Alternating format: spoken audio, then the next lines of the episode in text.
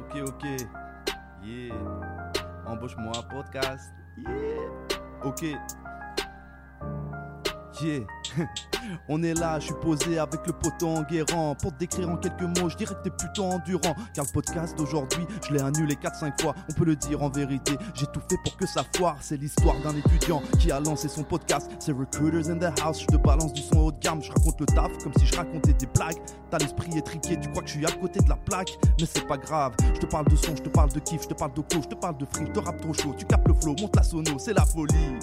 Avec Enguerrand best Embauche-moi podcast, yeah. Bonjour et bienvenue dans ce nouvel épisode du podcast Embauche-moi. Je m'appelle Enguerrand Best et j'ai décidé de créer ce podcast pour que les étudiants puissent mieux comprendre ce qu'il se passe dans la tête des acteurs du recrutement.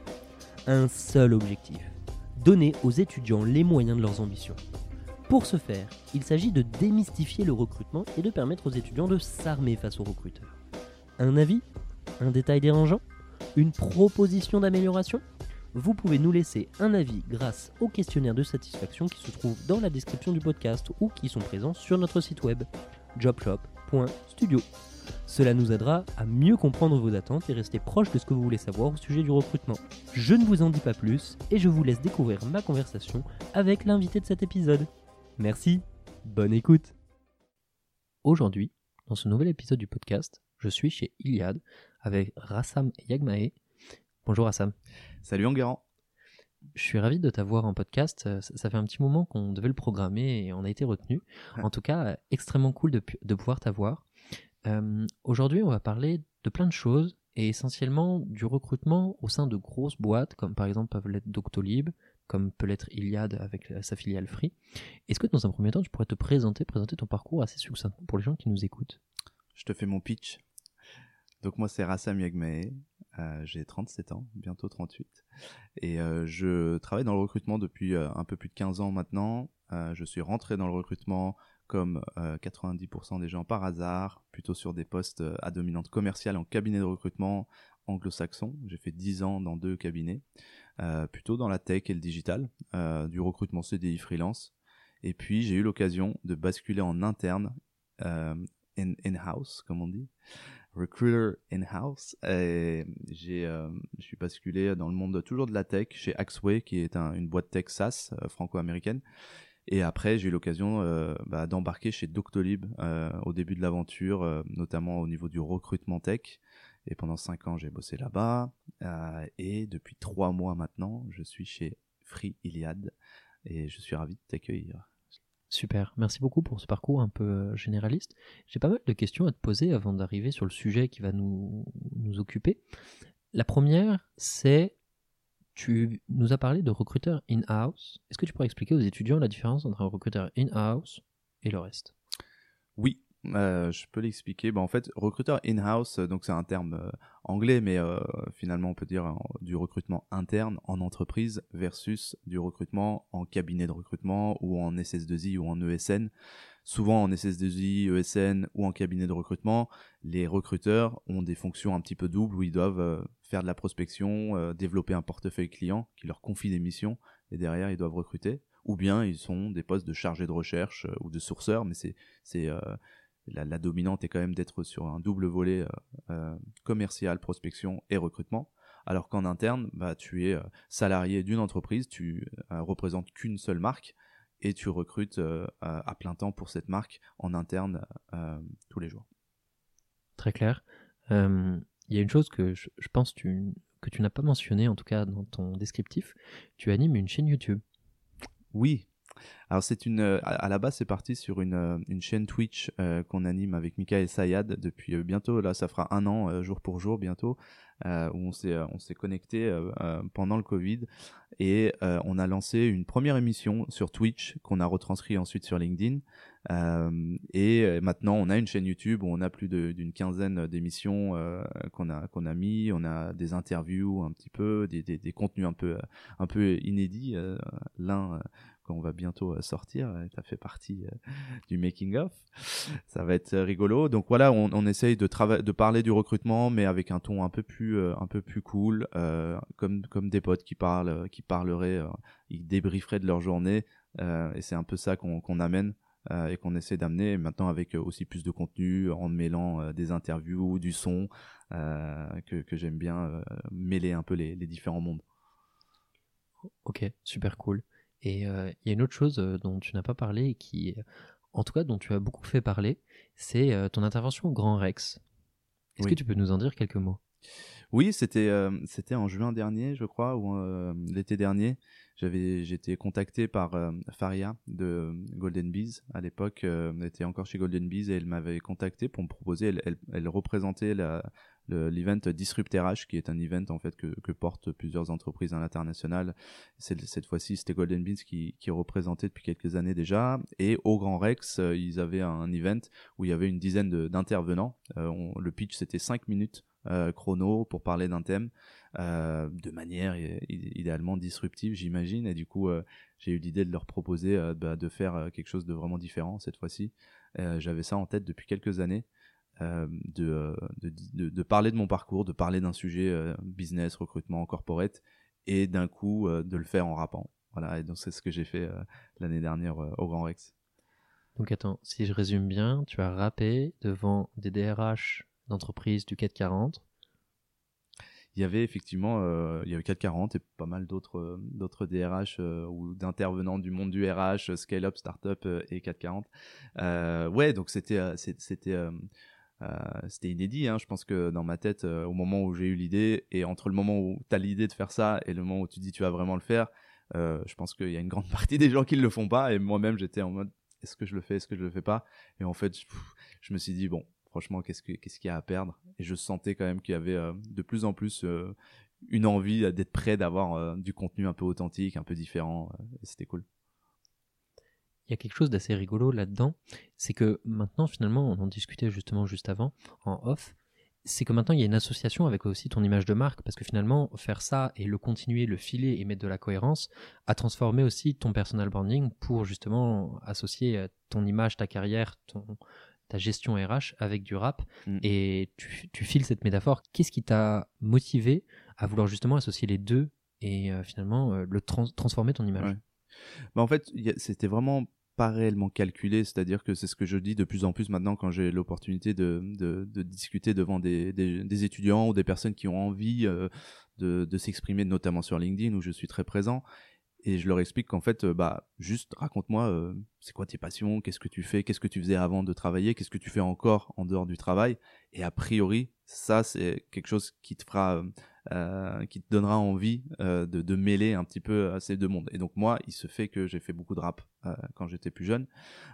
j'ai fait beaucoup de street art aussi. Et en fait, ce monde, on va dire hip-hop de manière générale, pour le résumer, il est en moi. C'est-à-dire, c'est qui je suis, c'est la façon dont ma philosophie de vie, ma philosophie de travail aussi, la façon dont j'ai pu manager mes équipes. Et du coup, euh, en fait, tout le monde, tous ceux qui travaillaient avec moi, de loin ou de près, surtout de près, savais très bien que ça c'était ça faisait partie de, mon identité et euh, du coup naturellement euh, l'idée de, de, mêler ça parce qu'en fait je mêle beaucoup aussi euh, la qualité de, et j'aime j'aime bien faire les choses et d'être crédible et légitime quand je l'ai fait. Donc euh, à travers, évidemment, je l'aurais pas fait dans mes deux trois premières années euh, de, de taf parce que je j'apprenais mon métier et c'est un peu ce que je disais au Grand Rex, c'est que euh, au bout d'un moment, quand j'étais légitime dans mon travail, quand j'étais reconnu par mes pairs aussi pour qui, j'étais d'un point de vue un peu plus normé au travail, et ben je, je me sentais beaucoup plus à l'aise à dévoiler un petit peu plus qui j'étais et de ramener une partie de moi et de, de faire le lien finalement et de boucler la boucle entre qui j'étais euh, aussi quelques années auparavant. Et donc c'est ça qui, euh, qui, sommeillait un peu en moi, de se dire en fait, le rap, et puis le rap c'est vrai que c'est devenu aussi euh, quelque chose qui fait partie de la culture pop mondiale et de la culture pop aussi de plus en plus en France. Et du coup on a, on a les oreilles des non initiés acceptent de plus en plus d'entendre du rap à différents moments de leur vie. c'est hyper intéressant ce que tu dis. Et il y a quelque chose qui me vient en tête parce que finalement, euh, si je décortique bien, c'est vraiment une notion d'authenticité parce que ça te correspond toi-même, c'est ton interne.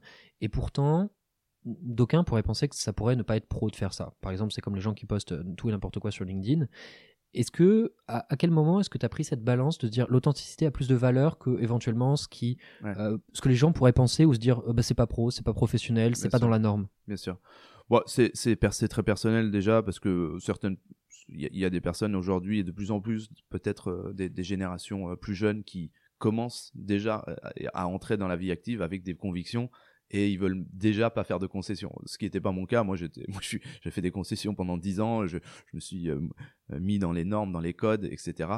Euh, mais euh, et c'est à travers, encore une fois, euh, le moment où je me suis dit ok maintenant je suis crédible et euh, le risque de d'être de plus en plus moi-même en fait, je, voyais beaucoup plus d'avantages en fait d'attirer entre guillemets, pas d'attirer des gens qui sont comme moi, parce que l'idée c'est pas d'attirer des rappeurs et de, de, travailler qu'avec des rappeurs, mais plutôt d'attirer des gens qui sont ok et qui aiment bien en fait justement euh, le fait euh, d'être soi-même au travail, d'apporter vraiment une, une, touche personnelle aussi, qui et en plus dans notre métier, enfin dans mon métier en tout cas de recrutement, c'est clairement euh, la, la, la, transition vers laquelle on est en train d'avancer. De, c'est que les gens, les, le marché des candidats, le marché euh, de l'emploi a besoin d'authenticité, a besoin de, de, voir réellement ce qui se passe. Euh, les codes ont, ont, changé aussi, et en fait, je pense que c'était aussi le bon moment. C'est que si j'étais peut-être euh, euh, auditeur financier, euh, ça aurait été un peu moins le moment de, commencer à rapper. Mais je suis recruteur, j'ai un métier où je suis ambassadeur de, de marque, je suis ambassadeur de d'équipe, je recrute et je dois attirer, séduire des, candidats potentiels. Et en fait, ces candidats potentiels, dans leur vie de tous les jours, ils ont envie d'authenticité. Et moi, mon authenticité, c'était à travers, à, à travers potentiellement le rap c'est hyper clair. En tout cas, je, trouve que de toute façon, tu as, raison sur énormément de sujets. Il y a une autre chose sur laquelle j'aimerais revenir, c'est la question de la légitimité. Mm. Parce que eh, tu as dit quelque chose d'assez important, c'est que j'aurais eu un ou deux ans d'expérience à ce moment-là, je l'aurais pas fait. Mm. Comment est-ce que tu te positionnerais ou, pour un étudiant qui écoute ce podcast et qui se dit bah moi j'ai envie de le faire, mais pour le coup j'ai pas cette légitimité ou du moins je suis personne? Ouais comment tu te situerais ou qu'est-ce que tu lui dirais à cette personne? Est-ce que tu maintiens cette notion de légitimité dans le sens où oui, il faut faire attention au début ou est-ce que tu lui dis bah vis tes rêves et euh, hmm. fais ta vie? Euh, c'est c'est toujours encore une fois très personnel dans le sens où euh, il y a plein de gens qui je leur, je leur demande souvent tu sais quand ils veulent commencer par exemple à, être plus présents sur LinkedIn je leur dis ok mais est-ce que pourquoi tu as envie de le faire? Et surtout quand tu te projettes à le faire ou quand tu le fais qu'est-ce qui se passe dans ton corps parce qu'il y a des personnes qui le font pas par euh, tu le syndrome de l'imposteur ils ont peur du jugement ils ont peur de ce que les gens vont dire etc à chaque fois que c'est ça je leur dis on s'en fout. Passe à autre chose ça de toute façon euh, si c'est ça euh, vas-y fais le fonce et commence à le faire. Si c'est des personnes qui me disent bah parce que en fait quand je le fais après je suis tu vois je me sens mal euh, je pense à des trucs j'ai pas envie de partager qui j'étais avant parce qu'en fait je suis en, gros ils se sentent plus torturés ils ont une charge mentale derrière parce que vraiment ça les bloque et donc là évidemment tout le monde ne doit pas euh, forcément euh, aller tout de suite dans dans, dans cette voie là mais si on, on, le fait pour les bonnes raisons et, et, et qu'on a envie de le faire je dirais que bah oui euh, le faire et de trouver les, les, personnes, les entreprises, les, les écosystèmes qui sont prêts à, vouloir le, faire. Quand on est junior, on n'a pas ce côté légitimité. Et donc, mais toi, tu as un excellent, excellent, exemple de ça. Euh, c'est que bah, quand on n'a pas la, légitimité, il y a, pas mal de, de, de, parades pour commencer à discuter avec des gens qui, l'ont, euh, d'utiliser leur aura pour euh, aussi euh, paraître et donc euh, là l'idée c'est pas d'être paraître et le bullshit parce que j'imagine qu'au bout de 90 euh, ou 100 podcasts en réalité t'es plus le même Enguerrand qui a qui a deux ans et t'as appris plein de choses et en fait du coup t'es deux tout en tout en euh, euh, t'associant à des personnes qui sont experts, bah tu l'es devenu toi-même de plus en plus parce que aussi sûrement t'es t'es sharp et t'es intelligent, sinon ça tu vois les, les, le, le, knowledge rentrerait pas. Mais euh, je dirais bah vous êtes vous êtes junior mais vous avez envie d'être vous-même, de d'associer des trucs un peu out of the box etc. Trouver les bonnes personnes, trouver les, les bonnes entreprises qui sont capables de voir ça comme une valeur et commencer aussi à de à vous entourer de d'experts euh, et, d'être associé à eux. Euh, et petit à petit, vous-même, vous, vous, en deviendrez un. Super, c'est hyper intéressant aussi la, rétroanalyse que tu fais sur, sur euh, le podcast qui aujourd'hui t'accueille. Mm. J'ajouterais juste une chose sur laquelle je suis tout à fait d'accord et euh, j'ai une citation en tête qui est particulièrement parlante sur cet aspect-là. Euh, Jacob Abou disait euh, il faut réfléchir en stratège et agir en sauvage. Et, tu l'as très bien dit, tu as très bien souligné, c'est qu'il y a cette partie de réflexion avant de se dire est- est-ce que j'en ai envie, comment est-ce que je le fais, comment est-ce que je m'associe à des acteurs, etc. Et après, une fois que ça c'est fait, que tu en as bien réfléchi, là par contre il n'y a plus de questions et c'est agir en sauvage. Mais en tout cas, tout à fait d'accord sur tous ces sujets-là. Rassam, tu rappes, t'es au micro, ta carte blanche. Ah, je sais que je savais que tu allais me demander. Tu veux que là tout de suite? Maintenant, là tout de suite au micro. Ok. En réalité, je savais parce que tu m'avais évidemment envoyé un petit peu de préparation et donc j'avais préparé même quelque chose. Donc si tu veux, je vais même te faire un freestyle un petit peu préparé que j'ai fait ce matin dans les dans les transports. donc c'est euh, c'est euh, c'est tout frais, ça sort du four. T'es chaud? C'est parti. Go.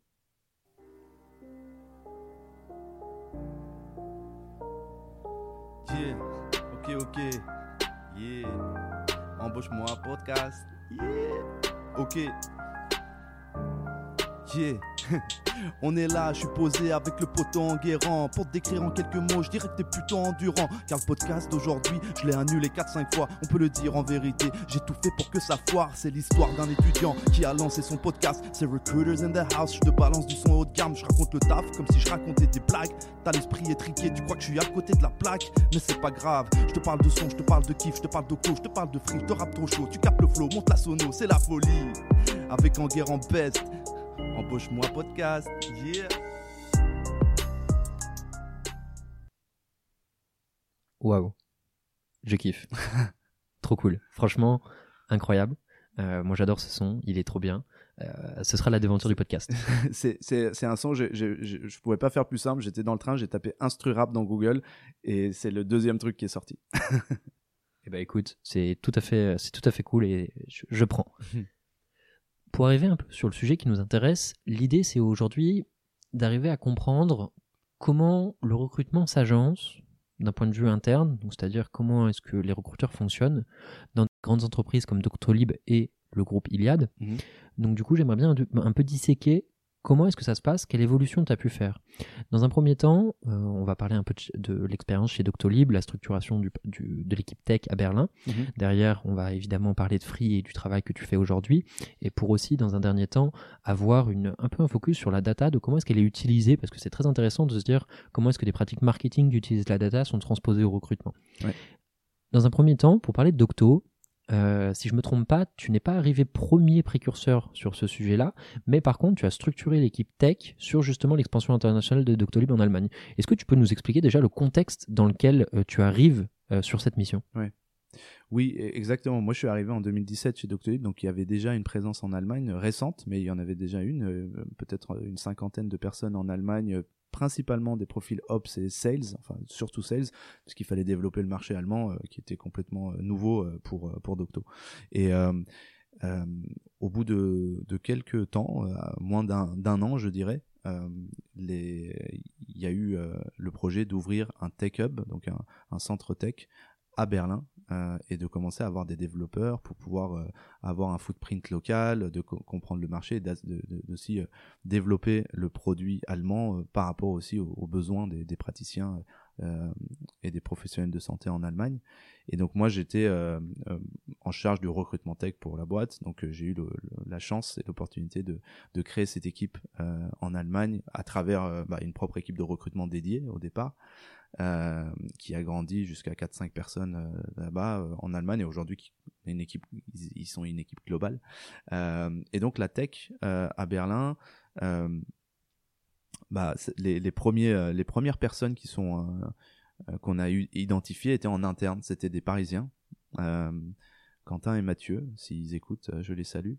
Quentin et Mathieu, c'était deux, deux profils assez juniors, assez jeunes en fait, à l'époque où ça faisait peut-être un an euh, qu'ils étaient euh, chez Doctolib euh, euh, dans des équipes à Paris, et ils avaient euh, par contre un, un, es- un esprit entrepreneurial super prononcé. Et on avait l'opportunité chez Doctolib d'avoir euh, une proximité euh, importante avec euh, les founders et donc euh, lors d'un des events assez réguliers qu'on avait, euh, avec quelques verres euh, peut-être euh, dans- la soirée, ils sont allés voir euh, Stan et ils lui ont dit bah voilà nous on est chaud, euh, donne-nous euh, donne-nous les clés pour euh, pour être les premiers à aller à Berlin et construire cette équipe tech. Et, et concrètement, voilà, quelques jours après, ils ont vraiment présenté quelque chose et ils sont, et quelques mois après, c'était les deux premiers à, à, être là-bas. Évidemment, ils étaient rapidement accompagnés de profils plus seniors et de managers et de leaders, de directeurs qu'on a recrutés. Mais ils ont progressé très rapidement justement vers des postes de, de manager d'ailleurs je me pose une question là tout de suite, euh, parce que justement tu nous parles euh, des, talents sales et ops qui étaient déjà présents là-bas. Mhm. Quelle est la temporalité entre justement ces deux personnes en interne chez Doctolib du barrio parisien qui disent on veut aller euh, présenter, on veut présenter ce projet à Berlin et déjà justement la volonté stratégique d'un point de vue comité de direction, de se dire on va aller envoyer des gens. C'est quoi la temporalité entre les deux? C'est d'abord on s'est dit stratégiquement on va envoyer des gens et ensuite eux ils se sont présentés ou c'est eux qui sont présentés et du coup stratégiquement ils sont, ils sont adaptés? C'est toujours un peu concomitant, tu vois, les opportunités euh, se déclenchent évidemment. Euh, euh, sûrement que le fait d'avoir deux, deux, personnes super motivées, qui avaient déjà fait leurs preuves, qui avaient du potentiel et qui se disent nous on est prêt du jour au lendemain à aller dans un autre pays accélère forcément euh, peut-être euh, des opportunités, mais c'est très rare qu'on prenne euh, ce genre de décision comme ça juste sur un, bout de un bout de table. évidemment, le, le, projet dès le départ, c'était d'avoir une empreinte à Berlin. Je pense, je suis pas dans dans le secret des dieux, mais je pense que évidemment, comme quand on lance un nouveau pays, on veut s'assurer que bah, le fit prenne, il y a un marché, et donc pendant un an et demi, ils ont ils ont éprouvé le modèle en Allemagne et surtout à Berlin avec euh, euh, avec le produit euh, tel qu'il était. Et puis petit à petit, des enjeux de sécurité, des enjeux de, fonctionnalité du produit commençaient à se faire savoir et il fallait avoir une équipe locale qui puisse les rencontrer, être sur place et puis créer une culture en fait de boîte. on était une boîte sales et tech, donc c'était c'était presque naturel d'avoir dans les pays où on avait de la présence rapidement des, des sales et des tech. Ok, très clair. L'avantage aussi que ça a d'aller chercher des talents en interne, c'est que finalement il n'y a pas de processus de recrutement. Et du coup, je pense que ça, quand même, d'un point de vue mm. temporalité, ça doit être quand même euh, plus rapide. Oui, ça s'est fait, euh, ça s'est fait du coup un peu plus facilement, euh, en tout cas dans, dans la logistique, mais euh, très rapidement. Et puis en, réalité, c'était aussi l'un des avantages et qui sommeille quand on quand on lance un nouveau pays, c'est de créer des nouveaux talent pools. C'est à Paris, l'écosystème de start-up en France était moins volumique que celui de Berlin, où il y avait un marché beaucoup plus international, où il y a des, des, des développeurs des pays de l'Est, il y a des développeurs d'Amérique latine, l'anglais est, est, un peu la, la, langue du pays, du pays aussi. Et, du coup, euh, on commençait à, tourner un, peu en rond dans le, dans, le recrutement aussi des, développeurs full stack, par exemple, à Paris. Et le fait d'aller sur le marché de Berlin, c'était clairement une opportunité. Ok, très clair. Et du coup, euh, Mathieu et Quentin, c'est ça? Ouais. Et du coup, justement, Mathieu et Quentin vont là-bas toi, dans quelle mesure tu interagis ou qu'est-ce qui se passe une fois qu'ils arrivent là-bas? Euh, bah En fait, avec eux, finalement, euh, dans les départs, euh, pas, énormément, à part sur tout, tout, le processus d'entretien, parce qu'on avait des processus d'entretien qui étaient déjà très bien huilés et on les a euh, déployé euh, de la même façon en Allemagne en mettant quelques euh, et en itérant tout le temps. Hein. Le test technique était un peu différent, l'ordre des, des, entretiens, etc. Mais c'était un peu la même philosophie qu'on a gardée. Et donc là-dessus, on avait beaucoup beaucoup d'échanges toutes les semaines sur des candidats à rencontrer, des tests, machin, etc. Après, c'était dans la structuration, l'organisation. c'était plutôt le VP engineering qu'on avait recruté sur place, qui était allemand, qui a qui était mon point de contact majeur pour pour les premiers mois. Et peut-être d'un point de vue plus opérationnel, euh, qu'est-ce que tu faisais concrètement là-dedans? Tu faisais de la structuration en interne, tu faisais pas du tout de recrutement en tant que tel? Ah, moi personnellement? Alors si, parce qu'en fait, euh, déjà je suis quelqu'un de... J'aime beaucoup euh, mon métier de recruteur, je reste toujours un recruteur dans l'âme et, on en parlera peut-être tout à l'heure entre ce que, ce que, je fais ici chez Free depuis quelques mois. Donc le côté hands-on dont on parle beaucoup, bah moi je, me considère toujours être un plutôt un, un leader euh, hands-on. Et euh, donc, par exemple, le recrutement euh, du VP Engineering, Marcus, c'est moi qui l'avais fait personnellement parce que c'était un, projet assez important. Et puis à l'époque, mon équipe était plutôt réduite aussi. On avait, on était peut-être 5 ou 6 dans le recrutement tech chez, chez Doctolib et on avait beaucoup de, de, postes à pourvoir déjà en France. Donc, en fait, les premiers postes, j'ai, avec le, soutien évidemment de mon équipe, j'étais aussi hands-on beaucoup dans, dans sourcing, entretien, faire des offres, etc je me pose une question euh, en me mettant dans la tête d'un étudiant. Euh, Docto s'expand à l'international, ouvre de nouveaux postes. comment est-ce que vous jaugez, vous, en interne, euh, sur les offres d'emploi? Est-ce que on prend des talents français pour les expatrier en Allemagne, si évidemment ils sont d'accord et que c'est clair pour eux, Mhm. ou comment est-ce que vous dites, ou est-ce que vous vous dites, euh, on ouvre plutôt des pays locaux, enfin on ouvre Ouais. des gens pour les locaux et on les prend là-bas Ouais. Comment tu fais cette distinction pour, par exemple, dans la tête d'un étudiant qui pourrait être français et qui se pose cette Oui. question?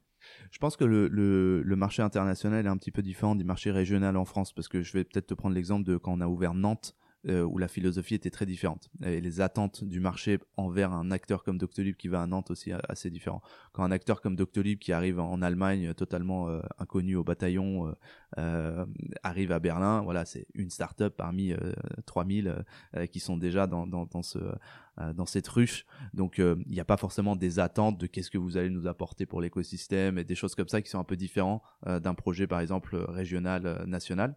Mais du coup, quand on est arrivé, on n'avait pas forcément euh, tout de suite en tête euh, de, euh, de de recruter forcément ni il n'y avait pas de stratégie de il faut absolument qu'on qu'on qu'on recrute euh, des, des berlinois ou euh, qu'on fasse travailler le marché et le bassin c'était plutôt d'avoir un talent pool euh, beaucoup plus large et parce qu'on avait des niveaux d'exigence très fortes de, en termes techniques, en termes de mindset, etc., euh, de se dire, OK, les, plus belles boîtes à Berlin, elles ont déjà recruté euh, beaucoup en Russie, en Ukraine, en, en Afrique, en Afrique du Nord, mais aussi en Amérique latine. Donc, en fait, il y avait beaucoup de diversité. Et en fait, c'était aussi un truc que moi, déjà en 2018, c'était un sujet quand même qui était top mind pour les startups et les scale-up. De, de, de mettre plus de diversité. Donc pas non seulement euh, parité homme-femme, mais aussi euh, d'avoir euh, des développeurs euh, bah, qui viennent des quatre coins du monde. On a, on a fait des relocations, donc euh, de la mobilité euh, accompagnée avec plein d'endroits de, de gens du Mexique, du Brésil. J'ai des noms en tête à chaque fois que je le dis parce que c'est des, des, des étapes assez clés. Et, et en fait, c'était vraiment d'avoir un, un melting pot parce que c'est la culture de Berlin aussi. Et après, dans la continuité de cette idée de diversité et de pas avoir euh, un, côté un peu co-sanguin, on voulait pas non plus créer une boîte à Berlin avec euh, une majorité de Français au départ, parce qu'en fait l'idée c'est très vite, surtout en Allemagne, c'est, si tu as déjà bossé avec des, Allemands et le marché allemand, c'est important d'avoir quand même des gens euh, qui sont natifs idéalement ou qui connaissent le pays. Donc, euh, donc voilà, de mémoire, je pense que Quentin et Ma- Mathieu, pendant un ou deux ans, étaient les seuls euh, Français qui sont partis là-bas. Et ensuite, une fois qu'on avait une plus grosse équipe, il y a eu beaucoup de mobilité. Euh, il y a eu, je sais pas, plus de 10 ou 15 personnes qui sont parties de, France pour aller en Allemagne. Ok. J'entends bien cette notion avec justement Mathieu et Quentin qui partent et qui se disent on, va lancer ce projet. Qu'en est-il, par exemple, peut-être de postes, je dirais pas plus bas, mais dans le sens plus opérationnel, donc Mhm. ils vont avoir moins cette notion stratégique. Par exemple, moi je bosse sur une équipe à Paris, euh, sur une- un secteur niche. Je sais que le bureau à Berlin est ouvert, je sais qu'ils recrutent ça. Ouais. Euh, D'un point de vue swap de talent, est-ce que moi je peux aller dire, bah, moi j'aimerais bien bosser sur cette thématique-là, cette verticale-là, Mhm. quand bien même je suis stagiaire, euh, premier CDI, de- de- deux ans de- de- d'expérience, est-ce que tu penses Mm. que c'est quelque chose que je peux aller demander? Euh, là, euh, si tu es euh, sur le marché de l'emploi ou si tu es en interne déjà si je suis en interne Ouais, si tu es en interne. Ouais, bien sûr, c'est c'est quelque chose qui faisait partie, tu vois, des rituels. Il y avait de la mobilité interne plutôt qui était poussée. Et clairement, c'était plutôt bien vu d'ailleurs. Et je pense que c'est plus facile d'ailleurs de le faire avec des, des profils plus juniors parce qu'on peut, euh, euh, tu vois, euh, se dire que voilà, le ramp-up, on est prêt à encaisser un investissement un peu plus fort sur un ramp-up plus long. là où quand on recrute de l'externe, on attend peut-être tout de suite qu'il y ait des profils plus plug and play. Donc bien sûr, et en fait, ça me fait penser à un point, c'est que une fois qu'on était à Berlin, c'est vrai qu'on allait peut-être pas chasser beaucoup de Paris pour envoyer à Berlin. Par contre, on avait quand on avait des candidatures entrantes de Français sur place ou euh, de Français de Berlin euh, qui cherchaient à aller bouger, bah, il y avait il y avait une saveur particulière parce qu'on disait bah c'est des personnes qui connaissent, euh, qui parlent français et qui vont aussi contribuer à, un écosystème quand même euh, franco-allemand. Euh, donc euh, donc quand, si vous êtes étudiant et vous cherchez un poste à l'international, euh, le fait de se dire que vous, vous avez des même d'envoyer votre candidature à un français euh, même s'il est pas c'est pas le manager qui recrute je trouve que ça a un, ça a un écho particulier c'est quelqu'un qui aura euh, peut-être euh, tendance à, à favoriser un petit peu donc c'est pas hyper euh, c'est un peu bi- biaisé mais mais c'est une stratégie Ok, très cool. Tu, tu fais beaucoup de choses dans ce bureau à Berlin et tu structures cette équipe, ce, ce volet tech. Euh, question qui, qui, qui est importante, c'est tu décides de partir chez Iliad. Mhm. Qu'est-ce qui motive ce choix de départ de Doctolib? Euh, bah écoute, moi j'ai fait 5 ans chez Doctolib. Euh, voilà, c'est c'est euh, pas un secret quand on est en, en, scale-up, en hyper croissance, dans des environnements hyper structurés comme Doctolib. Moi j'ai beaucoup appris. Je suis ultra reconnaissant de cette expérience-là. Ça a été euh, non seulement à titre euh, professionnel, de compétences managériales, etc., mais titre perso aussi de vivre une aventure comme ça.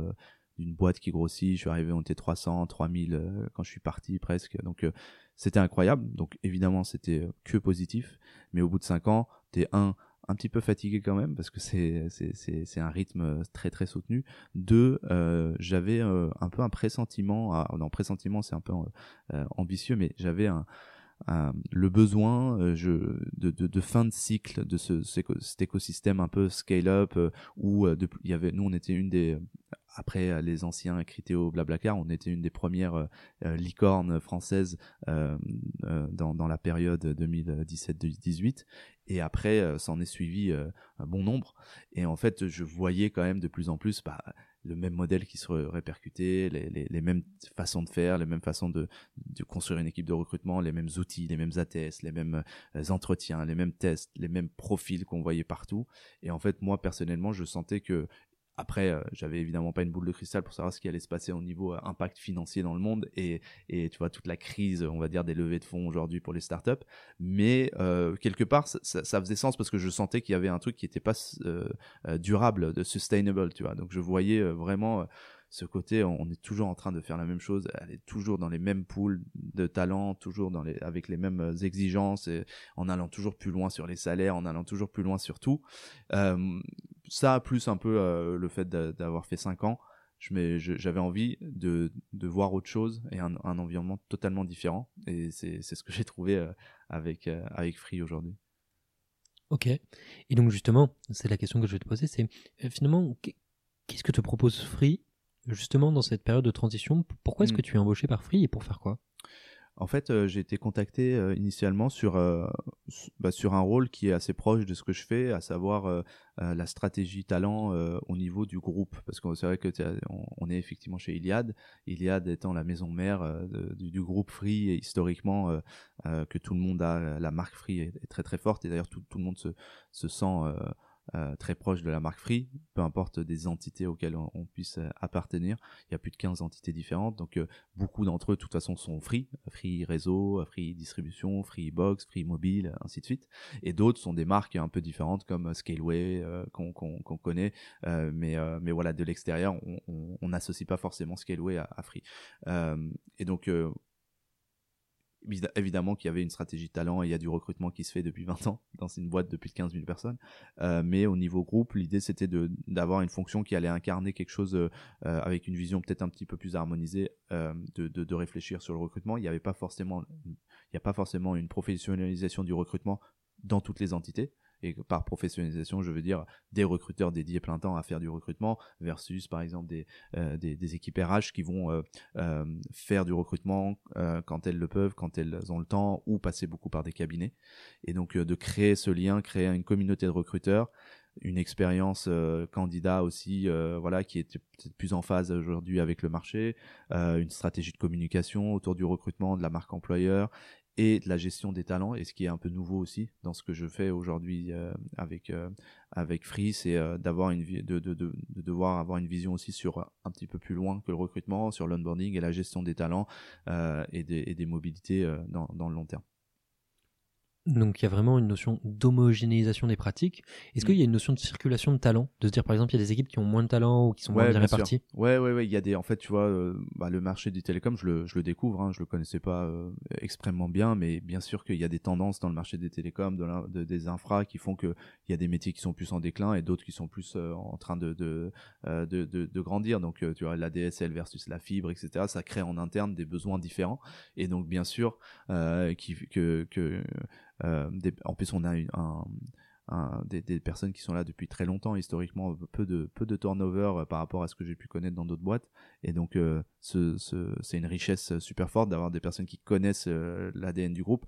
On fait des choses chez Free euh, qui sont vraiment singulières. C'est-à-dire que euh, aucun autre opérateur n'a les pratiques qu'on a sur plein d'éléments différents. Et je, vais en citer un juste à titre d'exemple pour être concret, c'est qu'on est, un des seuls opérateurs au monde à créer nos box de A à Z en interne, jusqu'aux composants électroniques, jusqu'à la boîte, etc. Là où la plupart vont outsourcer cela. Et en fait, ça, ça se retrouve à plein d'endroits différents où on fait beaucoup de, de choses en interne et le ton euh, et, euh, et, la culture de la boîte aussi. Moi, un peu dans le cliché, j'avais Xavier euh, Niel un peu comme référent quand je association naturelle quand je parlais de, Free.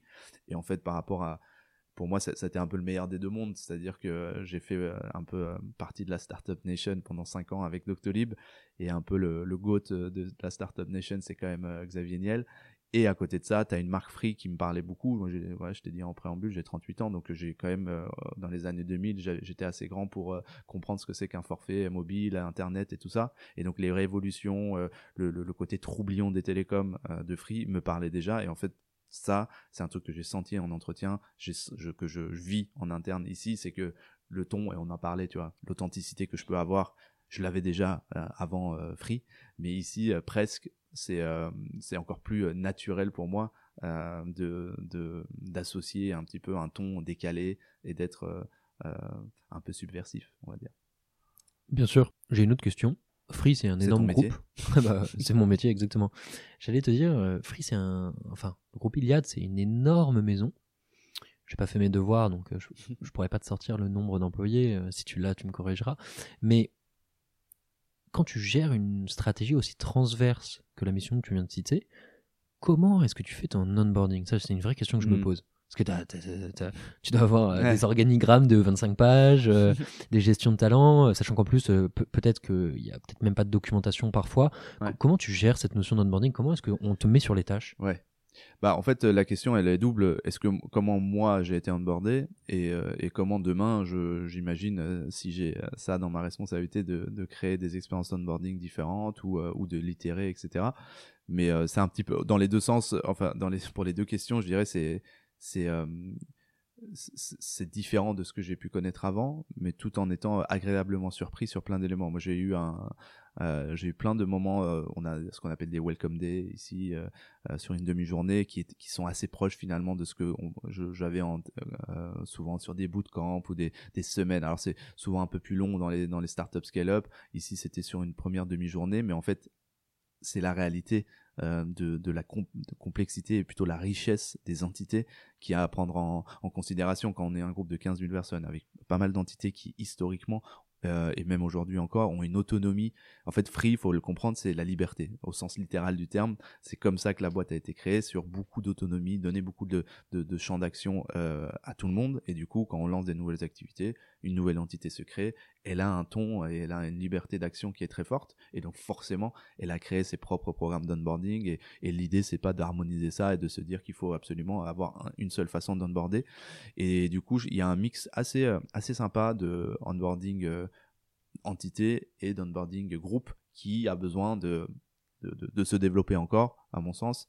Et de, mais, euh, mais voici comment on parle d'onboarding quand on est, quand on est un, en fait, je, le considère un peu comme un, si tu imagines un monolithe et des microservices euh, en tech, tu vois, euh, quand tu es un monolithe comme Doctolib, même s'il y avait des équipes dans des pays différents, il y avait des produits internes un peu différents, etc. ça reste un monolithe. Doctolib, c'est une marque, un produit, euh, un service euh, qui, qui, euh, et, en fait, tu vois, le socle de valeur dans la boîte, etc., sont très perceptibles facilement parce que c'est une équipe plus réduite déjà. Et en fait, tout ça reste autour de ce monolithe-là. Quand on est sur un, une couche, un petit peu, un, peu plus un patchwork de différentes entités qui se sont créées, qui ont eu beaucoup d'autonomie et de liberté pour le faire, Free reste quand même un dénominateur commun hyper fort. Enfin, je pense que tu vois, il y a aucune personne d'Iliade, euh, à part peut-être euh, sur des pays euh, à l'étranger qui n'ont pas pas vécu en France. Mais je pense qu'aucun salarié Iliade, si tu lui demandes, en fait, c'est souvent ce que je me dis, c'est que dans, une soirée, si les gens, des salariés d'Iliade, on leur demande tu bosses où, je pense que la plupart disent je bosse chez Free parce que c'est comme ça qu'on qu'on se qu'on se qu'on s'identifie quoi. Très clair. Et justement sur cette notion de talent, comment tu abordes cette notion de compréhension du groupe, c'est-à-dire finalement quelle est un peu la méthodologie sur laquelle tu vas découvrir les différents talents, les pratiques, parce que encore une fois, comme, comme tu l'as très bien souligné, c'est un groupe, mais qui ont des pratiques individuelles et qui ont de la liberté. Comment tu t'occupes de la découverte de ce qui est?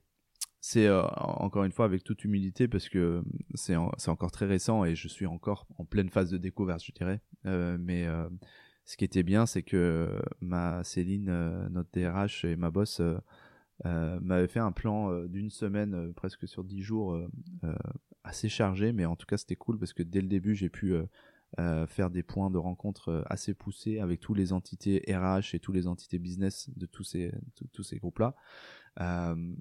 Euh, et, donc tu passes euh, une heure, euh, tu passes une heure par personne et, donc sur dix jours ça fait beaucoup d'informations évidemment à récolter, mais c'est un petit peu, c'est c'est un petit peu les, phases de, découverte que tu fais, un peu comme si tu étais un, un, peu en mode consultant quoi, tu vois, d'une mission un peu où tu, tu arrives un peu en audit quoi, donc tu, tu, tu écoutes t'as pas d'avis à donner au départ, juste tu écoutes et tu essaies de, de comprendre un peu et de, de comprendre comment euh, les, les, briques s'imbriquent entre eux et pourquoi c'est comme ça. Et, en fait, euh, vraiment, euh, dès le départ, je, je, suis jamais venu avec une idée de me dire ah bah tout de suite je vais voir ce qui va pas et tout de suite donner des solutions. parce qu'en fait, plus tu découvres le truc, plus tu comprends pourquoi ça a été construit comme ça c'est comme si quand tu quand, tu découvres une, une, maison bah tu vas regarder les fondations tu vas comprendre pourquoi après il y a eu une extension qui a été créée comme ça et pourquoi ça n'a pas été possible de le faire comme ça et bien sûr qu'il y a, c'est possible de, tout raser et tout refaire mais c'est pas l'objectif donc euh, euh, je suis encore dans cette phase de découverte. Euh, plus j'avance et mieux je me, me porte. Euh, parce que je commence, tu vois, pour te donner peut-être encore une fois quelques exemples concrets, on a fait beaucoup de, focus euh, sur la partie recrutement d'abord. Euh, un des focus c'était sur le recrutement tech, euh, puisque la tech c'est aussi un sujet que je connais très bien. Donc forcément, j'ai historiquement c'était à part quelques entités comme Scaleway, il n'y avait pas d'équipe de, recruteurs tech euh, dédiée. Et d'ailleurs, la plupart des entités qui recrutaient beaucoup en tech n'avaient pas forcément de recruteurs non plus même dédiés. C'était plus les RH qui, géraient avec des cabinets. Et donc, euh, assez naturellement, euh, la proposition que j'ai faite et, qui était intuitive pour tout le monde, c'était de dire, bah, créons une équipe qui peut adresser l'ensemble des besoins de recrutement en tech des différentes entités, même si elles sont un petit peu différentes, c'est peut-être pas les mêmes stacks, c'est peut-être pas les mêmes euh, localités, euh, localisations, euh, mais c'est pas grave, une équipe de recrutement est capable de gérer ça de, manière unifiée, et donc c'est pour ça qu'on a commencé à recruter des tech recruteurs en RPO, actuellement en CDI, pour adresser plusieurs entités. Et donc c'est bout par bout comme ça qu'on commence à trouver des solutions qui font sens, et, en même temps de réfléchir à, demain dans un an, dans deux, ans, à quoi ça, qu'est-ce que ça veut dire d'avoir une, vision peut-être un peu plus groupe? Très clair. Et euh, j'ai une question justement qui, qui, me vient assez naturellement sur justement cette notion d'audit, sur laquelle euh, euh, c'est quand même une très bonne comparaison. Mais j'ai l'impression que tu as déjà ta réponse, mais je voudrais juste qu'on en soit bien d'accord là-dessus. C'est-à-dire que tu fais ta découverte, au fur et à mesure tu découvres du coup aussi les pratiques, l'harmonisation, les besoins.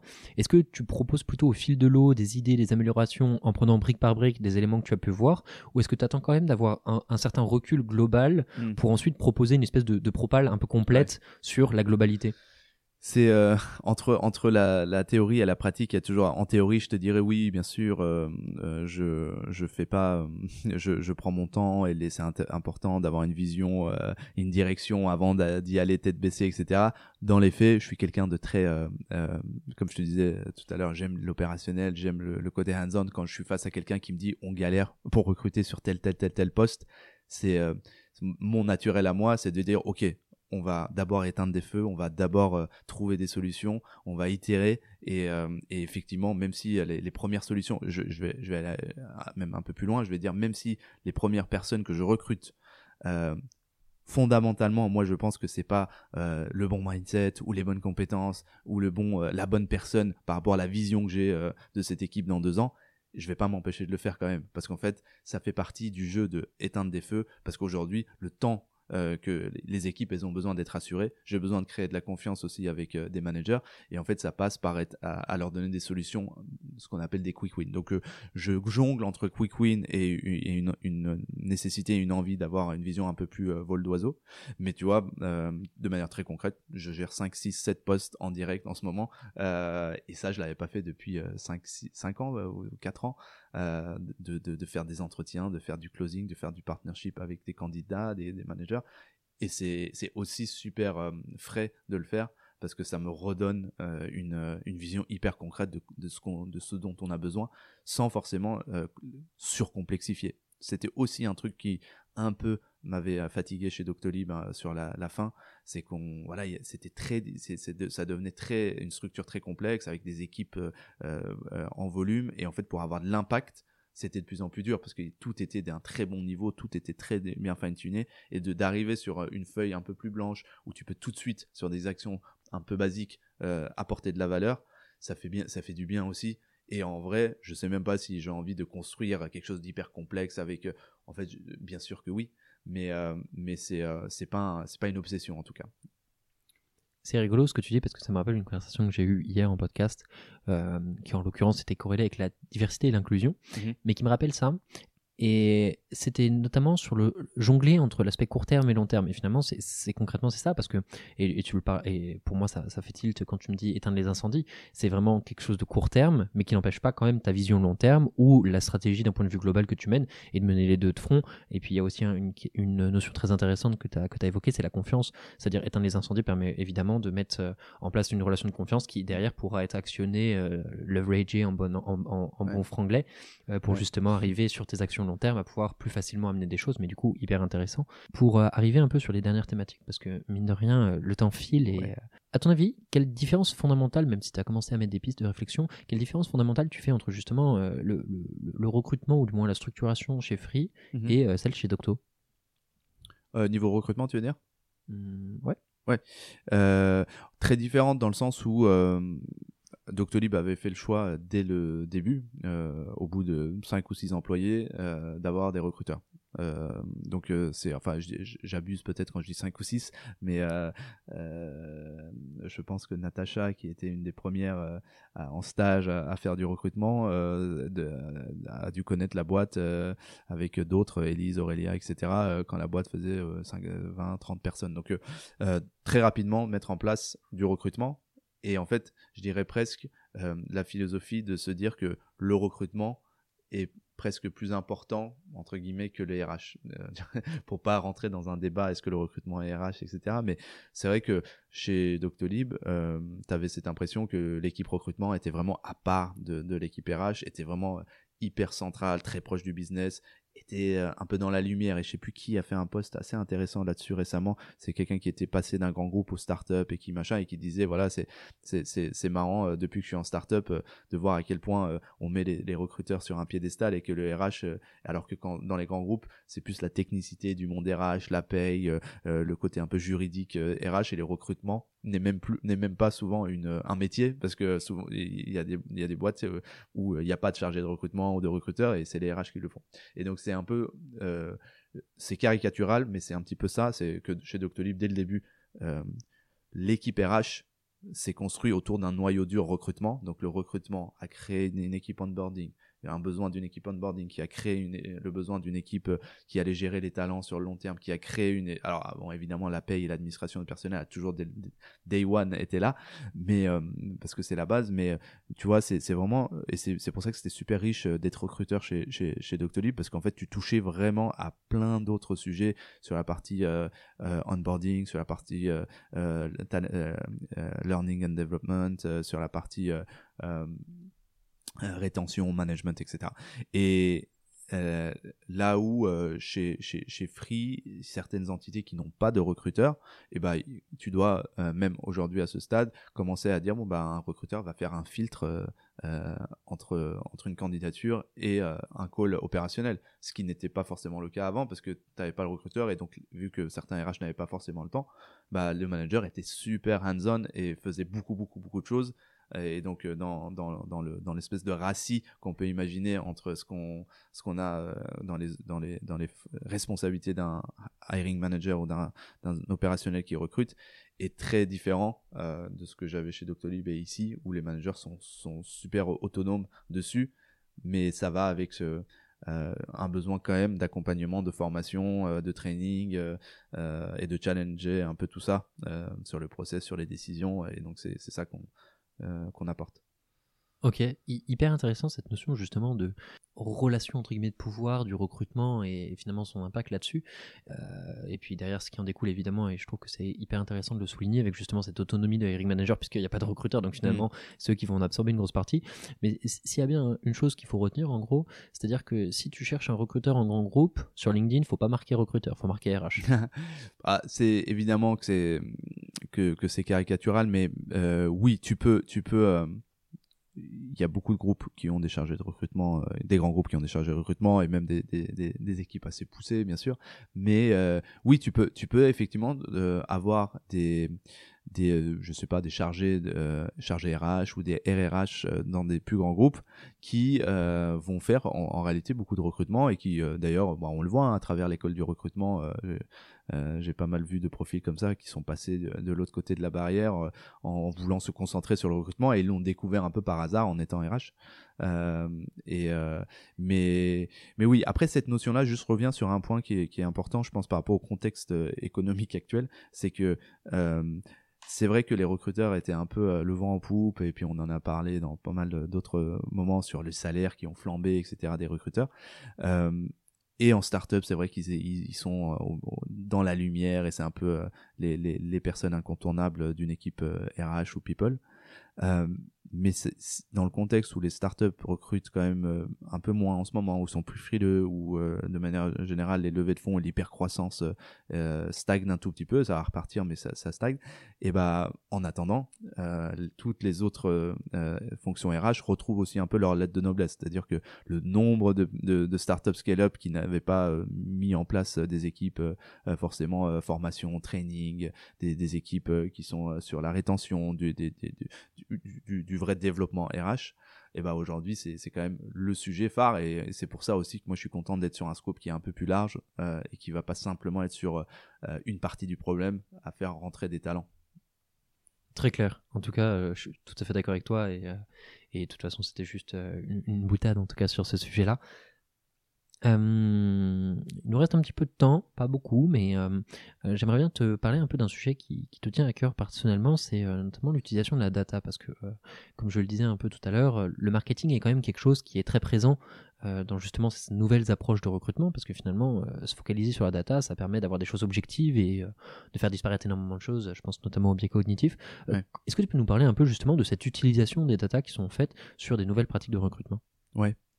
Euh, oui, parce que c'est vrai que le, terme data, c'est un peu, euh, c'est un peu comme euh, le big data, c'est un peu comme la transition digitale. C'est des, des, mots un peu, un peu fourre-tout, on peut tout, tout y mettre. Et déjà, bien sûr que d'autres métiers ont éprouvé des, des systèmes de modèles en, marketing euh, ou même euh, financiers euh, sur, sur, sur des modèles prédictifs, des, modèles, des modèles de data de conversion, etc., d'analyse de, de, de, de, différentes étapes de process, même en supply chain, etc. et même, je dirais, dans le recrutement, historiquement, euh, ceux qui étaient assez forts pour parler de KPI et de qu'est-ce qu'on veut traquer, pourquoi on veut le traquer, étaient euh, les recrutements, les recruteurs en cabinet de recrutement, euh, parce qu'on avait justement un enjeu commercial très fort et donc le nombre de rendez-vous commerciaux qui étaient à prendre, le nombre de d'entretiens candidats à faire par semaine, ainsi de suite, était déjà plutôt bien traqué avec alors pas euh, pas forcément je, dirais pour les bonnes raisons dans le sens où euh, euh, c'était quand même plutôt imposé comme métriques à respecter. Il y avait un côté un peu militaire qui qui était un peu contre-productif.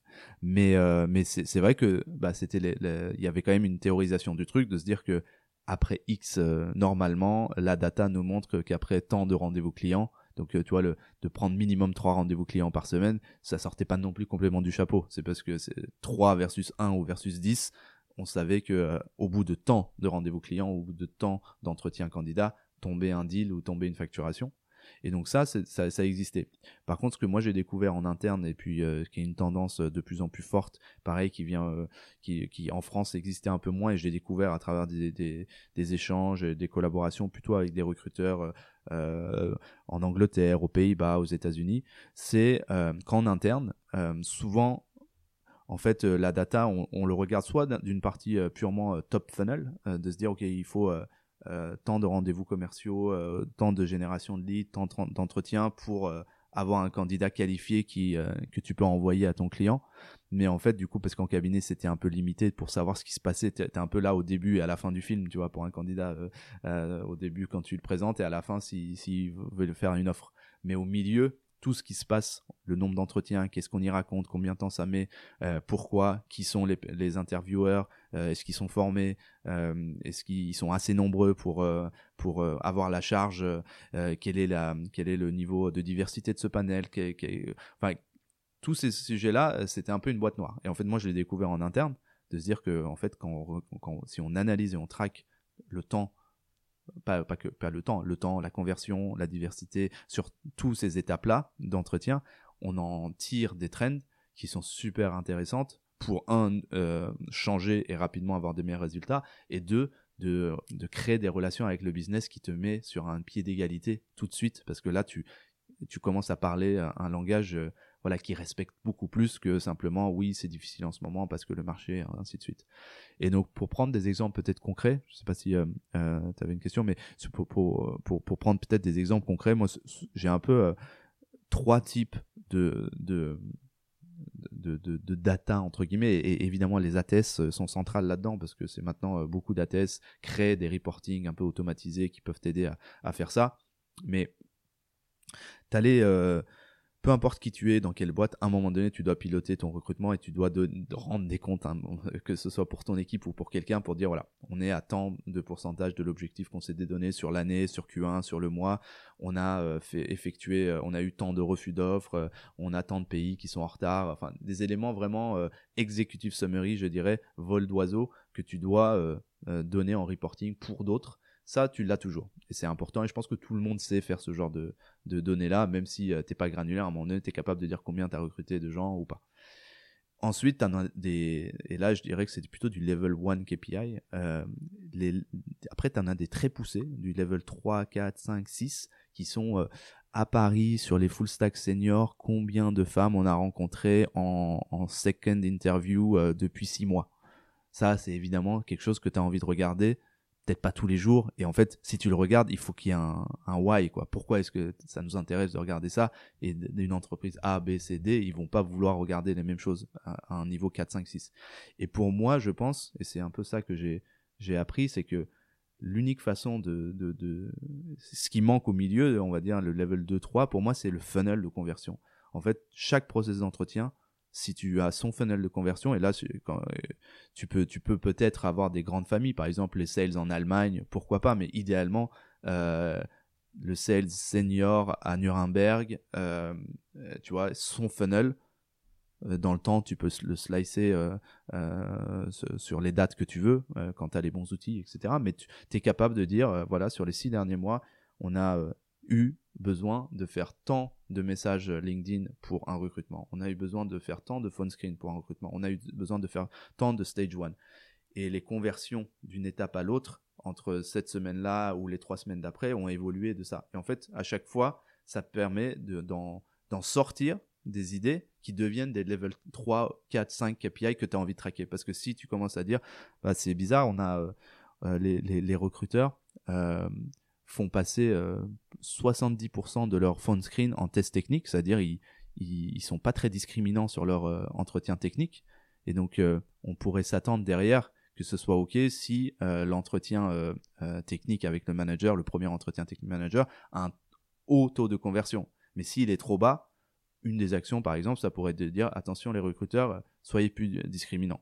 Mais s'ils sont plus discriminants, il faut absolument que derrière ça remonte, parce que sinon ça n'a pas, pas de sens. Et du coup, de, ça donne de, des raisons d'ownership Euh, tu vois, et c'est pour ça que je dis c'est un pied d'égalité parce que tu es toujours dans la négociation, dans, dans une compromission et dans une négociation. Ok, nous on va ajuster de notre côté, mais il faut que derrière, chez vous, ça, si un drop rate, euh, un drop rate, pardon, un, un taux de, de chute euh, des tests techniques, c'est peut-être parce que nos tests techniques n'est pas adapté, il est trop long, il faut le truc. Donc en fait, on va le traquer. Si euh, les femmes, euh, euh on a un problème de diversité et que les femmes ne vont jamais plus que notre stage 3 d'entretien, euh, peut-être qu'il faut qu'on commence à traquer ça et on change le truc, euh, le, notre process, où on fait un call de coaching ou j'en sais rien, et on va traquer exactement ce stage-là pour les femmes pendant 2-3 semaines afin de savoir si ça a marché. Et en fait, tous ces éléments-là, euh, ça, permet de créer des relations hyper euh, intelligentes et en même temps euh, euh, intéressantes avec le business. Et un autre exemple que j'aimerais donner, parce que c'est un truc qu'on a poussé assez loin, mais qui vient du predictive model que qu'on avait un peu construit ensemble avec Tris Reville dans les débuts quand lui il venait de chez Indeed, c'était ce fameux prévisionnel de se dire ok bah parce que j'ai la data d'il y a six, six mois ou un an, je suis capable aujourd'hui, si tu me dis, bah, Rassam, euh, dans les trois prochains mois, tu dois recruter X euh, full stack senior à Berlin, bah, je suis capable de dire, bah, par rapport à ce que dit la data sur euh, Berlin sur les six derniers mois, pour en faire un, il me fallait tant de messages à envoyer, tant de machin, tant de machin. Aujourd'hui, pour en faire donc 20 sur trois mois que tu me demandes, ça voudrait dire tant, de messages envoyés, tant d'entretiens, tant de, de. Donc, et là, tout de suite, est-ce que toi, euh, ça voudrait dire tant de, de, de, de interviewers chez toi euh, disponibles? Est-ce que tu en as déjà Non. Ok, déjà, ça, c'est un, sujet. Qu'est-ce qu'on fait de ça? Euh, Ça veut dire que le talent pool à Berlin, on l'a déjà identifié, on a, on, l'a, on, on, a contacté déjà X% de ça. C'est-à-dire qu'on n'a même pas assez de, de profils à contacter. Tu vois, tous ces éléments de discussion, bah, c'est grâce à grâce à la, data quoi. Donc c'est un peu ça que j'étais un peu long, désolé, mais c'est c'est un sujet euh, vraiment qui est qui est qui, est vraiment le, la fondation pour moi et même quand j'ai des, des, recruteurs en entretien je leur demande vraiment de me dire un peu ce qu'ils ont comme vision là-dessus parce que c'est le truc qui te fait je trouve euh, passer juste dans un autre monde euh, dans, dans ton travail et, tu deviens d'un coup euh, euh, c'est quoi eh ben écoute, t'as été très long, mais moi j'ai plein de questions, donc euh, échange de bons procédés. Euh, c'est hyper rigolo parce que quand j'entends ce que tu me dis, euh, j'entends les mots de mon, de mon ancien boss euh, Valentin Toursti Bernard chez Anomia qui me disait mais il, il, faut qu'on ait une approche sales. Et, et, je le voyais quand je m'occupais du CRM et qui me disait bah ok euh, on, on, faisait justement cette notion de d'entonnoir de conversion et on essayait de le décomposer en mode bah ok il nous faut autant de rendez-vous par semaine qui nous implique un taux de transformation sur les deuxièmes calls 2 etc mm. et ce qui est aussi de très problématique et justement c'est là où je veux en venir et c'est là où j'aimerais ton, ton ressenti c'est que traquer c'est bien mais la problématique c'est que si jamais à une étape du funnel tu traques et que tu vois une déformation brute, tu vas avoir une répercussion sur les étapes d'après, parce que si tu as plus de gens qui passent, euh, par exemple, de BDR à, vers les accounts exécutives sur les parties sales, si tu as d'un seul coup un énorme flux sur les BDR, tu vas avoir un engorgement beaucoup plus important sur les AE. Et j'imagine que tu as ce genre de choses sur les entonnoirs de conversion, avec par exemple les rendez-vous avec les hiring managers, et qui posent des vraies problématiques d'un point de vue euh, borne passante des équipes. Ouais, bande passante des équipes et d'ailleurs euh, on a on a on avait ça s'appelait euh, scaling le interviewing pool euh, c'est c'est de d'avoir une capacité de former des des, nouveaux euh, comment on dit intervieweurs en français? Entre des gens qui font passer des entretiens quoi.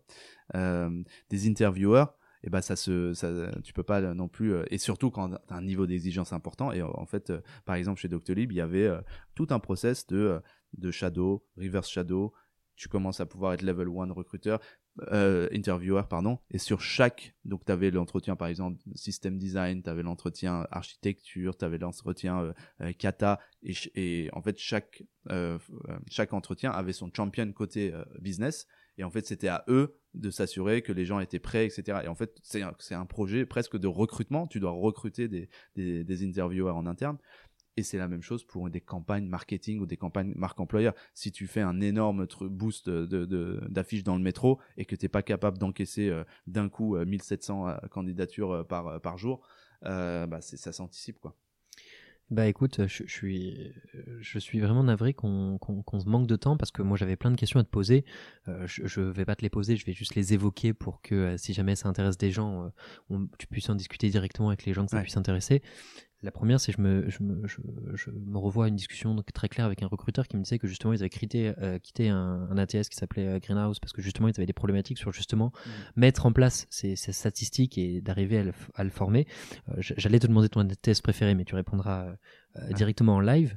Une, autre question qui, était, qui, je trouve, aurait été très pertinente et très intéressante, c'est jusqu'à où tu pousses ce niveau de granularité? Parce que tu l'as dit très bien, euh, il, faut mesurer ce sur quoi on peut agir. Et parfois, euh, tu te dis, bah ouais, mais pourquoi est-ce que je mesurais les, taux de femmes ou le taux de bidule chouette à telle étape? Mm. bah, La question, c'est pourquoi? Mais, et justement, c'est là où la question est, est assez perverse, c'est que par contre, quand tu te retrouves dans une situation que m'avait décrite Alban Husney chez Blablacar, c'est que quand tu l'as pas anticipé, les datas, et que tu as une boîte de plus de 2000 personnes, et que tu dois remplir les stats hmm. sur l'historique des 4000 personnes qui sont passées, là tu te manges un sacré mur. Et donc du coup, tu vois, il y a cette dualité de oui, ok, il faut pas tout, tout, tout, tout mesurer parce que parfois tu vas pas en avoir l'utilité, mais par hmm. contre, si un jour tu en as besoin, Là, tu manges. Et donc, du coup, c'est toujours cette notion de jusqu'à où tu pousses et pourquoi est-ce que tu le pousses et d'avoir ces raisonnements. Mais je, je répondrai pas parce qu'on n'a pas le temps, mais c'est tu peux faire aussi le parallèle dans les ATS de tous les sourceurs, enfin pas tous les sourceurs, mais certains sourceurs euh, se sont euh, créés des nœuds au cerveau par rapport au système de tag dans l'ATS. Parce que jusqu'où aussi tu fais des tags dans l'ATS quand quelqu'un, quand tu as un, un, full stack qui a fait les frais de 2007 et qui est une femme euh, et qui habite à Berlin, qu'est-ce que tu dis? Euh, Est-ce que tu vas jusqu'au bout? Parce qu'en fait, tous ces tags-là, un jour ou l'autre, tu aurais potentiellement envie de les retrouver. Mais bon, c'est un autre. C'est un sujet trop vaste qu'on ne peut pas traiter malheureusement. Euh, une question, est-ce que rapidement tu aurais une anecdote de recrutement dont tu peux nous faire part? Euh, oui, alors j'avais anticipé cette question et euh, je me suis dit je vais faire quelque chose de super euh, récent. En fait, j'ai alors c'est pas encore fait, mais sur un de mes sujets de recrutement que je gère tout, seul, il y a on va faire une offre à une candidate, donc c'est super, je suis content, etc. Et donc je me suis posé cette question hier parce que je me disais mais cette candidate là, je me rappelais quand on fait du sourcing, je sais pas si tu as fait beaucoup de sourcing, mais quand tu fais du sourcing, tu remplis des projets LinkedIn souvent, euh, tu as, ta recherche booléenne qui t'amène à une recherche, souvent tu as 3 ou 4, 5 pages, euh, idéalement pas beaucoup plus, euh, en une heure à regarder, et en fait, tu te poses souvent la question, j'ai rempli un projet, peut-être imagine de déjà 30 personnes que tu as mis dans le projet, il te reste une dernière page à regarder, et en fait, euh, souvent la résilience du, sourceur, c'est d'aller jusqu'au bout, de se dire c'est comme ça, je vais individuellement aller jusqu'au bout parce que je me laisse aucune chance de rater quelqu'un. Et en fait, euh, l'histoire de cette candidate, c'est que c'était euh, un peu, un peu cette dernière page, un peu ce dernier moment où tu dis ouais. parce que son dernier titre t'inspirait pas trop, elle n'avait pas de photo, elle n'avait pas non plus son nom de famille, tu sais, sur LinkedIn, certaines mettent juste la première lettre. En fait, il y avait plein d'indices qui me disaient, c'est pas le bon profil, elle va jamais me répondre mais il y avait deux trois trucs quand même. Et je l'ai quand même fait parce que j'ai pensé à mon ami Paul Mouchet où on s'était souvent on avait ces débats de il faut il faut euh, il faut être militaire tu vois. Si, si, si, tu si tu comprends que euh, le, diable est dans les détails et ben à un moment donné il faut avoir cette rigueur. Et du coup je suis allé jusqu'au bout et je l'ai ajouté et je lui ai quand même envoyé un message. Et au final c'est cette personne qui a été recrutée. Donc c'était ma petite euh, anecdote. Très succinctement est-ce que tu peux nous expliquer ce que ça coûte un mauvais recrutement? Alors, en, termes de coût argent, tu veux dire euh, Parce que coût, euh, voilà, c'est pas bien, les équipes sont démotivées, il faut, tu perds du temps, etc. Mais euh, en coût argent, souvent, on m'a posé la question et j'ai beaucoup de mal à répondre, même si chez Doctolib, par exemple, avec l'équipe People Strategy, on avait essayé de le chiffrer. Alors, tu peux le chiffrer, en fait, toujours d'une manière un peu bête et méchante, de dire, ok, bah, le recrutement, c'est quoi? C'est quoi mes coûts? Imaginons que le recrutement, c'est une entreprise. C'est quoi mes coûts? C'est quoi mes, euh, mes, profits? Mais surtout mes coûts. Bah, mes coûts, c'est le salaire de mon recruteur que tu fais en chargé, si c'est en CDI. Euh, c'est euh, qu'est-ce que utilise mon recruteur? C'est un compte LinkedIn. Quel compte LinkedIn? Combien du coup ça, ça me coûte? Si c'est un abonnement pour toute une équipe, combien de recruteurs ils sont? On le divise par le nombre de recruteurs. Et donc, comme ça, point par point, les job, les job boards que j'utilise, etc te permet d'avoir un chiffre un peu plus proche de, euh, je sais pas, euh, certains diront 15 000, 20 000, 30 000 pour un recrutement. Sauf que ce que j'ai jamais vraiment réussi à, c'est euh, l'impact le temps que tu euh, recrutes pas, combien ça coûte pour le business, tout ça, c'est vraiment très difficile. Euh, parce qu'en fait, si en plus tu es dans une boîte qui a du mal à traquer ça, c'est euh, un, un peu compliqué. Donc, euh, mais, euh, mais de manière basique, au moins tu peux savoir ce que te coûte un recruteur et tout ses, tout- toute son armature de travail. Par contre, le temps que tu perds à pas recruter ou le temps que tu perds à avoir euh, la mauvaise personne qui a fait de la merde sur ton projet ou qui euh, a créé une, une ambiance de merde dans, dans ton équipe, ça c'est compliqué. Très clair. Les entrepreneurs sont les premiers recruteurs. Quel conseil tu donnerais à un entrepreneur qui écoute pour euh, ne pas se tromper sur ce recrutement? Euh, bah, de pas avoir peur de trop se tromper non plus. Après, je, je- ça a l'air facile comme ça, et quand on lance sa boîte, on n'a vraiment pas envie de se, se- se tromper. Mais du coup, euh, bah, les meilleurs, la, la base, c'est quand même euh, d'a- d'avoir euh, des entretiens qu'on prépare avec euh, une, de manière un peu structurée, euh, d'essayer au maximum d'éviter euh, de faire des entretiens au feeling, et quand on n'est pas, on n'a pas trop le temps, on, on le fait. Donc, faire des entretiens structurés et de pas oublier que c'est dans les deux sens et qu'il faut évidemment séduire avant de, de demander à la personne de, de vouloir s'engager. Ok, très clair. Question de fin, dernière, promis. Euh, si tu devais bosser dans une autre boîte, laquelle ce serait et pourquoi?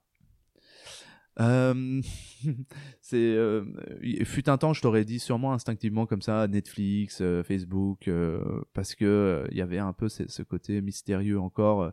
Je l'ai tellement vu de l'extérieur et j'ai- discuté avec eux en direct, etc. que il y a, plus ce côté euh, un peu euh, fantasme qui peut exister sur les GAFAM et tout. Euh, donc je, je dirais plus ça. Aujourd'hui, je suis très bien là où je suis. Je, franchement, je, par rapport à tout ce qu'on s'est dit, c'est un peu l'alignement des planètes où je, pense que je, je suis à l'endroit où je dois être. Mais si je devais, je pense que ce serait ma propre boîte. Très clair. Et bien en tout cas, merci Rassam d'avoir euh, discuté, pris le temps de faire euh, l'intégralité de ces sujets, de les avoir balayés, que ce soit euh, la structuration de l'équipe du, bureau- euh, du bureau de Berlin, que ce soit ton travail chez Free, que ce soit le travail euh, sur les données, même si on n'a pas pu euh, traiter ce sujet en long, en large et en travers, mais ce sera l'occasion que tu reviennes. Et, euh, donc Et le rap. et, et le rap, et le rap, j'oubliais le rap. Et en tout cas, euh, bah, merci Rassam et je te souhaite une excellente continuation. Merci Enguerrand. Si cet épisode du podcast Embauche-moi vous a plu, vous pouvez nous mettre 5 étoiles sur Apple Podcast. Cela aidera d'autres personnes à découvrir ce podcast. Cela nous aiderait particulièrement que vous laissiez un avis grâce au questionnaire de satisfaction présent sur notre site web jobshop.studio ou ce qui se trouve dans la description du podcast. Le prochain épisode aura lieu lundi prochain et je ne vous en dis pas plus à ce sujet. D'autre part, si vous êtes étudiant ou recruteur, n'hésitez pas à visiter notre site web jobshop.studio. Vous pouvez également nous suivre sur les réseaux sociaux, à savoir LinkedIn, Instagram ou même TikTok.